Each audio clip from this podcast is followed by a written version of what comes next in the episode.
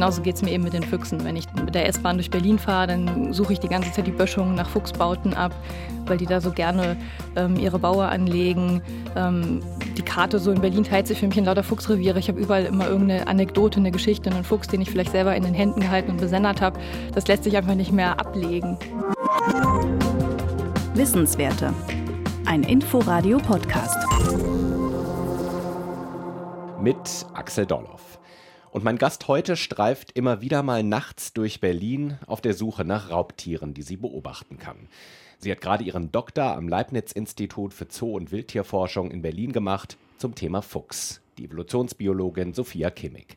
Und sie hat nicht nur gerade erst ihre Doktorurkunde zugeschickt bekommen, sondern sie hat außerdem auch ein populäres Wissenschaftsbuch über den Fuchs geschrieben, das sich auch als Reise- oder als Abenteuerbericht lesen lässt. Von Füchsen und Menschen heißt das Buch und ist im Piper Verlag erschienen was die Wissenschaft über den Fuchs, die Füchse in Berlin und das Zusammenleben von Füchsen und Menschen sagt. Darum geht es jetzt. Hallo, Frau Kimmig. Hallo. Frau Kimmig, lassen Sie uns den Fuchs kurz nochmal vorstellen am Anfang. Und zwar mit einem Zitat aus Ihrem Buch. Da zitieren Sie einen britischen Fuchsforscher, der sagt, der Fuchs sei die Katze unter den Hunden. Warum? ja, genau. Das ist eigentlich ein sehr passendes Zitat, weil es eine komplexere biologische Sachverhalt relativ gut zusammenfasst. Und zwar dass ähm, Füchse zwar eigentlich Hunde sind im evolutionären Sinne und gleichzeitig aber eigentlich mehr Eigenschaften von Katzen haben. Also sie sind sehr leicht, ähm, sie können gut klettern und das liegt eben daran, dass sie genau wie die Hauskatze auf die Mäusejagd spezialisiert sind. Leicht, sagen Sie, da war ich auch erstaunt. Fünf Kilo, das habe ich auch in Ihrem Buch gelernt. Äh, man denkt irgendwie, die seien viel schwerer. Genau, im Mittel sind es fünf bis sieben Kilo. Das kommt so ein bisschen drauf an. Feen und Rüden sind unterschiedlich schwer. Ein Fuchs kann auch mal schwerer sein, aber das ist eben so der Mittelwert. Der Fuchs gilt ja irgendwie auch als, als mystisches Wesen, als, als geheimnisvoll. Was macht denn für Sie die Faszination Fuchs aus? Oder oh, äh, könnte man ein ganzes Buch drüber schreiben. Haben Sie ja auch.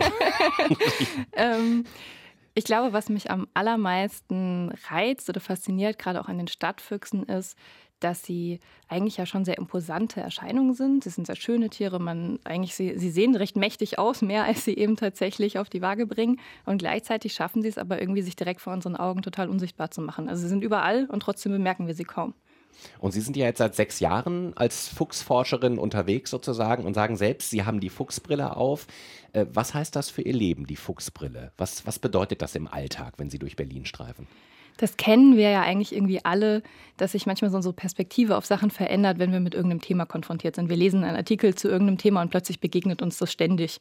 Und wir fragen uns, ist das jetzt Zufall oder war das schon immer da und ich habe das nicht gesehen?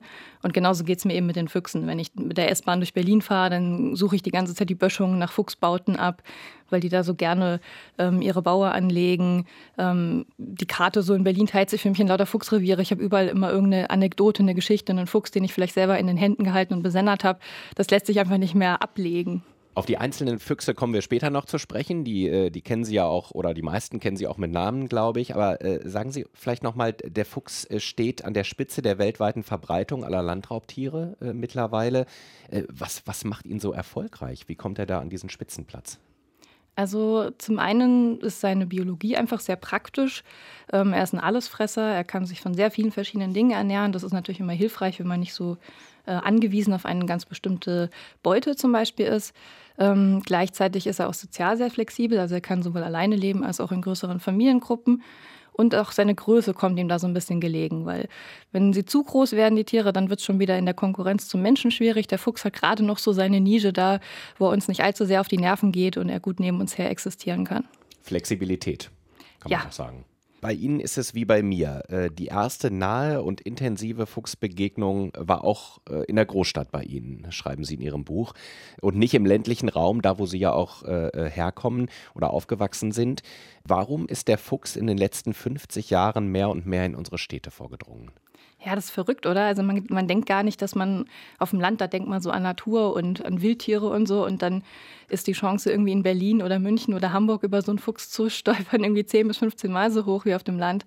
Ähm, Städte bieten einfach relativ viel. Also zum einen gibt es hier sehr viel Nahrung auf sehr engem Raum, ähm, mehr als auf dem Offenland.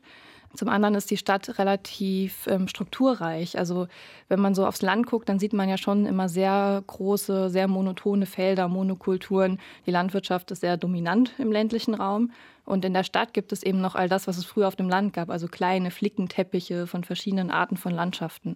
Und das bringt immer viele Insekten, viele Nagetiere, Mäuse, Vögel und so weiter mit sich, also einfach schlicht mehr Biodiversität. Und das mag eben auch der Fuchs. Lässt sich denn aus wissenschaftlicher Sicht mittlerweile sagen, er fühlt sich eigentlich in der Stadt schon wohler als auf dem Land oder wäre das noch ein bisschen zu weit gegriffen? Das ist ein bisschen schwer zu sagen, weil wir nicht in seinen Kopf reingucken können. Es gibt ihn auf jeden Fall sehr viel häufiger hier. Das spricht ja schon mal für die Stadt. Aber er zahlt halt auch einen ziemlich hohen Preis dafür, weil er in der Stadt sehr oft schon sehr jung überfahren wird. Also die Lebenserwartung in der Stadt ist deutlich kürzer als auf dem Land. Das heißt, das Auto, der Straßenverkehr ist, ist sozusagen sein Hauptfeind in der Stadt. Genau, also Füchse sind leider eben einfach nicht gut darin einzuschätzen, ähm, welche Gefahr von Autos ausgeht und überschätzen gleichzeitig die Gefahr, die von uns Menschen ausgeht. Einfach dadurch, dass sie über Jahrtausende gejagt und verfolgt wurden und ja auch immer noch werden außerhalb der Stadt. Und dadurch gehen sie uns aus dem Weg und gehen dafür auf gefährliche Flächen wie Straßen oder S-Bahn-Trassen, weil sie die Risiken einfach quasi fehleinschätzen. Nikita, Frieda und Hazel. Sie haben den Füchsen Namen gegeben äh, äh in Berlin und mit GPS-Trackern äh, teilweise versehen. Äh, wie kann ich mir das vorstellen? Sitzen Sie abends vorm Laptop und, und beobachten, wo die Füchse sich gerade befinden? Oder wie sieht Ihr, Ihr Forscheralltag, Forscherinnenalltag aus? Das wäre ganz praktisch, ne? aber tatsächlich muss man die Daten aus diesen Heißmann-Sendern vor Ort runterladen. Also ich habe die Füchse gefangen in Lebendfallen, die ich so über Berlin verteilt hingestellt habe. Das kann man sich vorstellen, so eine lange Holzkiste, wo dann in der Mitte was Leckeres liegt, was den Fuchs anlockt. Und leider auch eine ganze Menge andere Tiere. Deswegen fängt man alles Mögliche, wenn man versucht, Füchse zu fangen. Genau, und dann bekommen die so einen GPS-Heißbahnsender und dürfen wieder gehen. Und dann werden die Orte, an denen sie sich aufhalten, die GPS-Positionen im Halsband gespeichert. Und ich muss dann mit einer Antenne losziehen, in die Nähe des Fuchses kommen und die Daten runterladen. Und dann sitze ich tatsächlich zu Hause am Rechner und gucke mir an, was hat er denn gestern so gemacht? Wo ist er denn so gewesen? Ähm, genau, aber erstmal muss ich ihm auf die Fersen. Hm, und die Echtzeitbeobachtung gibt es noch nicht. Also man kann, wir können ja mit, mit dem Handy eigentlich auch Standort teilen und dann sieht man ja, äh, wo der andere gerade ist. Das, das Genau, Oder ist es deutlich wir, teurer? Ähm, nee, das Problem ist das Gewicht. Also wir können ja unser Handy immer schön aufladen. Das machen wir ja meistens auch irgendwie einmal am Tag. Den Fuchs kann ich nicht zum Laden vorbeibitten. Dementsprechend muss das alles über die Batteriekapazität funktionieren, die in dem Heißband verbaut ist. Und deswegen ist man da einfach limitiert. Das gibt es zum Beispiel bei Vogelsendern. Also wenn man so Greifvögeln zum Beispiel so einen Sender auf den Rücken packt. Die haben dann so ein Solarmodul, die können sich quasi selbst wieder aufladen und die schicken dann auch die Position. Sie besuchen ja regelmäßig äh, die Fuchsfamilien. Wie sieht so ein Besuch aus?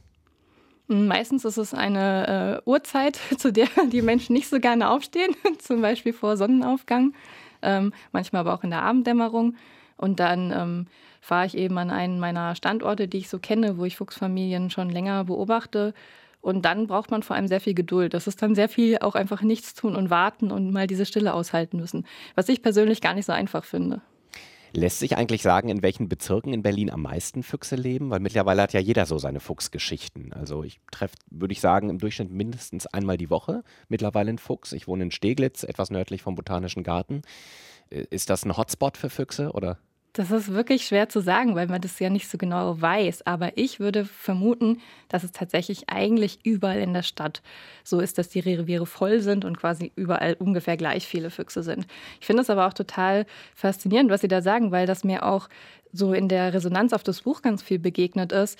Es ist unglaublich viel, viele Menschen ihre eigene persönliche Fuchsgeschichte haben. Und gerade die Berliner sind irgendwie besonders fuchsverrückt. Da fühle ich mich natürlich dann unter anderen Fuchsverrückten besonders wohl.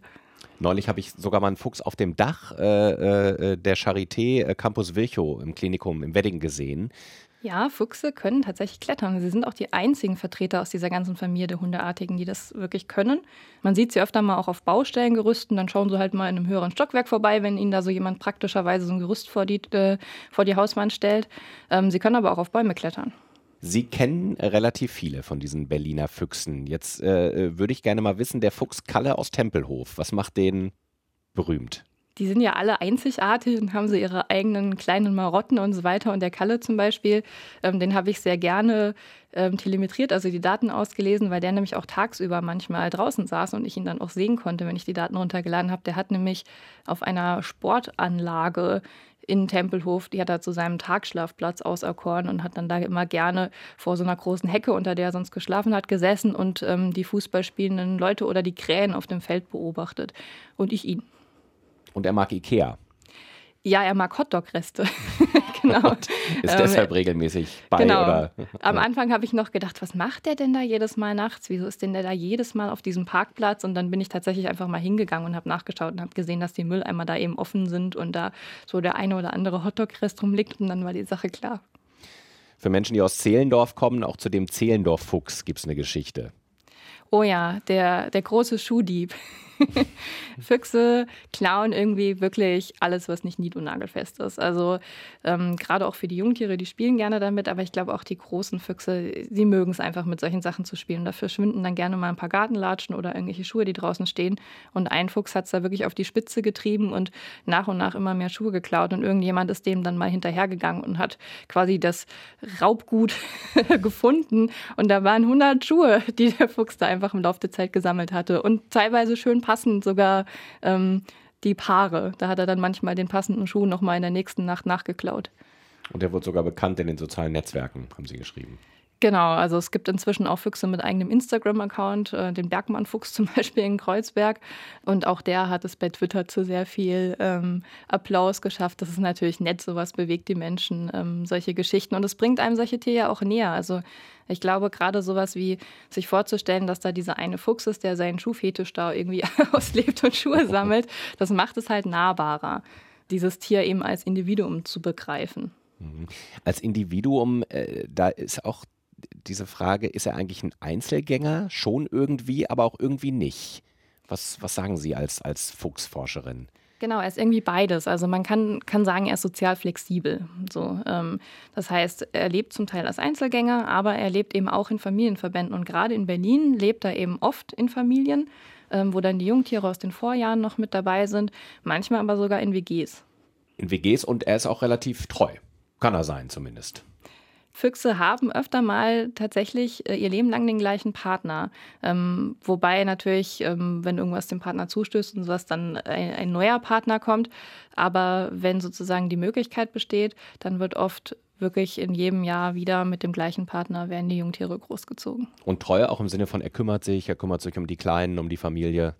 Das ist tatsächlich sehr selten unter den Säugetieren. Die meisten Säugetiere, da ist es so, dass eher ähm, nur die Weibchen sozusagen für die Jungenaufzucht zuständig sind und das Männchen verschwindet danach. Bei den Füchsen ist das nicht so. Das sind sehr liebevolle Väter, die auch mit dem Nachwuchs spielen und auch in der, im letzten Teil der Schwangerschaft sozusagen schon die Fehe mit Futter versorgen. Nun ist ja auch die Frage, wenn immer mehr Füchse in, in, in Städten leben, äh, wie funktioniert das Zusammenleben von Fuchs und Mensch und, und wie sollen wir uns verhalten? Äh, wie kann ich denn Nähe zu den Füchsen aufbauen oder sollte ich das überhaupt oder, oder sollte ich sie einfach Raubtiere sein lassen? Was, was wäre da eine gute Handlungsanweisung? Also man sollte auf jeden Fall Füchse nicht füttern. Das ist ganz wichtig, weil die Tiere in der Stadt wirklich sehr gut zurechtkommen und man damit eigentlich nur Verhaltensauffälligkeiten sozusagen den Tieren antrainiert. Anstatt dass sie sich dann selbstständig versorgen, fangen sie an zu betteln, andere Menschen zu nerven und ähm, das geht meistens nicht gut aus für den Fuchs. Aber ich plädiere auf jeden Fall sehr dafür, das trotzdem natürlich zu genießen. Man darf Füchse beobachten, man darf das toll finden, man darf versuchen, sie zu fotografieren, sich ihnen ein bisschen auf die Fersen setzen. Ähm, man sollte eben einfach einen respektvollen Abstand einhalten. Ähm, wilde Tiere eben wild sein lassen, nicht versuchen, sie anzufassen. Aber solange man diesen respektvollen Abstand einhält, spricht überhaupt nichts dagegen, Spaß daran zu haben, unsere Berliner Stadtfüchse zu beobachten.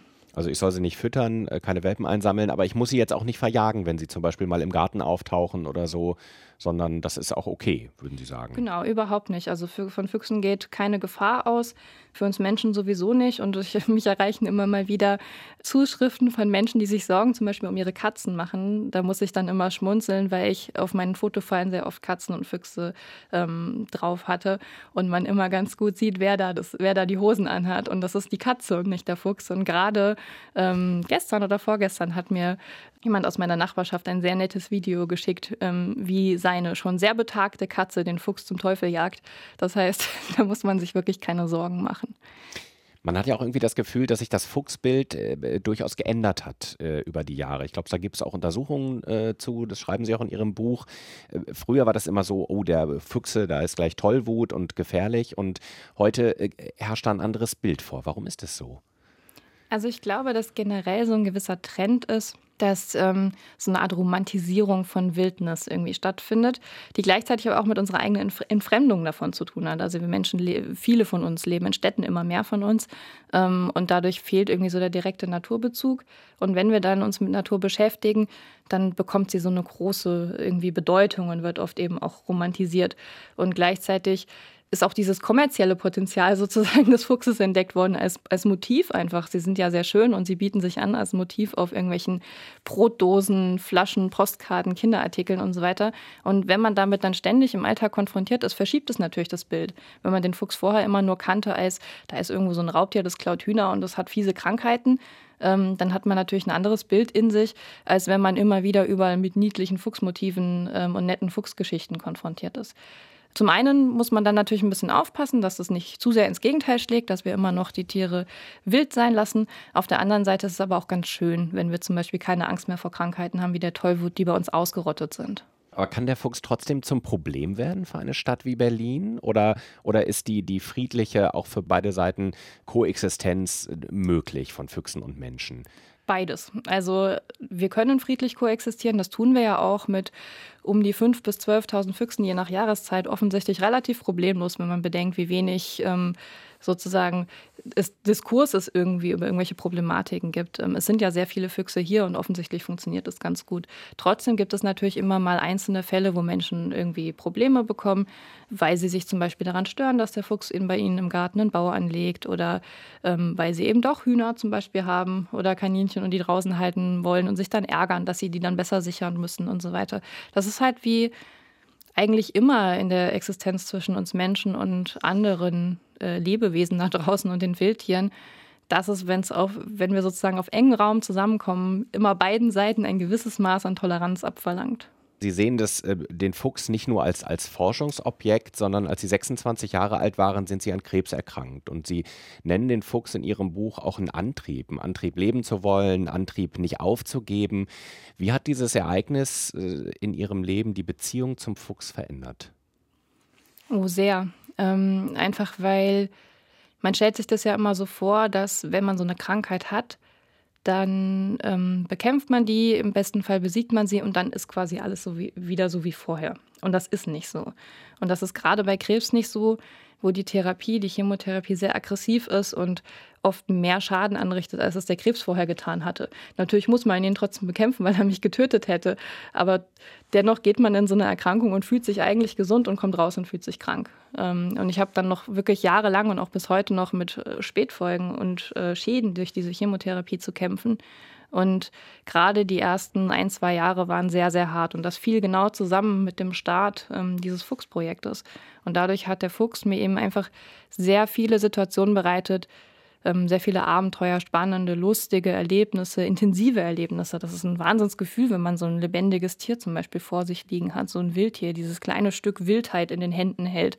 Ich kann das gar nicht alles irgendwie in so einem kurzen Satz zusammenfassen, was mir das gegeben hat, weiterzumachen und eben auch ja, einen Grund zu haben, aufzustehen und sich immer wieder zu überwinden, an seine auch körperlichen Grenzen zu gehen ähm, und dafür als Belohnung sozusagen dieses Abenteuer und diese Erlebnisse geschenkt zu bekommen. Haben Sie deshalb für sich beschlossen, dass die, die Fuchsbrille ein fester Bestandteil Ihrer Weltsicht bleibt? Ich glaube, das ist gar keine bewusste Entscheidung. Ich glaube, die kann ich gar nicht mehr ausziehen. Das ist, wenn man einmal diese Perspektive hat, ähm, weil einem eine gewisse Welt sozusagen offenbar geworden ist, die man vorher nicht gesehen hat, dann ist sie eben da. Also ich könnte gar nicht, wenn ich wollte, aber ich will den Fuchs auch gar nicht mehr loswerden. Das heißt, er bleibt Ihr Forschungsobjekt. Ob ich mich quasi beruflich mit ihm weiter beschäftigen kann, das muss man sehen. Das ist ja in der Wissenschaft immer so, dass wir in Forschungsprojekten arbeiten und sich das immer wieder verändert. Aber er bleibt ganz bestimmt ein Teil von meiner eigenen Abenteuer- und Forschungsreise. Sehr schön fand ich übrigens Ihren Hinweis, dass die Forschung sagt, glücklichere bzw. lebenszufriedenere Menschen mögen Füchse lieber als Miesepeter dies tun. Woran kann das liegen? Ähm, das fand ich tatsächlich auch sehr spannend. Also wir haben eine deutschlandweite, auch repräsentative Befragung von Menschen gemacht zu allen möglichen Dingen zum Fuchs und haben dann natürlich auch geguckt, ähm, so mit den anonymisiert natürlich mit den Begleitdaten, so wo leben diese Menschen, was haben die für einen Hintergrund und was gibt es da so zusammen, für Zusammenhänge zwischen den Meinungen und dem Hintergrund der Menschen. Und das war eben etwas, was ich mir persönlich anschauen wollte, ähm, weil ich es spannend fand, dass es gab eben diese, diese Variable, die erhoben wurde zur Lebenszufriedenheit. Und dann habe ich mir das mal angeschaut. Ich kann mir vorstellen, dass Menschen, die optimistischer und zufriedener durchs Leben gehen, auch einfach offener für Dinge sind. Also wir kennen das ja auch wahrscheinlich alle, wenn wir einen schlechten Tag haben und mies drauf sind, dann ist irgendwie auch alles doof und man ist nicht wirklich auch empfänglich für, vielleicht für positive Dinge. Und ich kann mir vorstellen, dass Menschen, die mit einem generell fröhlicheren Gemüt durch die Welt gehen, dann eben auch den Fuchs sehen und denken, ach, das ist aber nett, anstatt sich zu ärgern. Vielen Dank für das Gespräch. Sehr gerne. Danke für die Einladung. Zu Gast in den Wissenswerten die Evolutionsbiologin Sophia Kimmig. Sie hat gerade über den Fuchs promoviert und außerdem auch ein populäres Wissenschaftsbuch über den Fuchs geschrieben. Von Füchsen und Menschen heißt das und ist im Piper Verlag erschienen. Unser Gespräch können Sie in der ARD Audiothek nachhören oder überall, wo es Podcasts gibt. Danke fürs Zuhören. Im Studio verabschiedet sich Axel Dorloff. Wissenswerte. Ein Podcast von Inforadio. Wir lieben das Warum.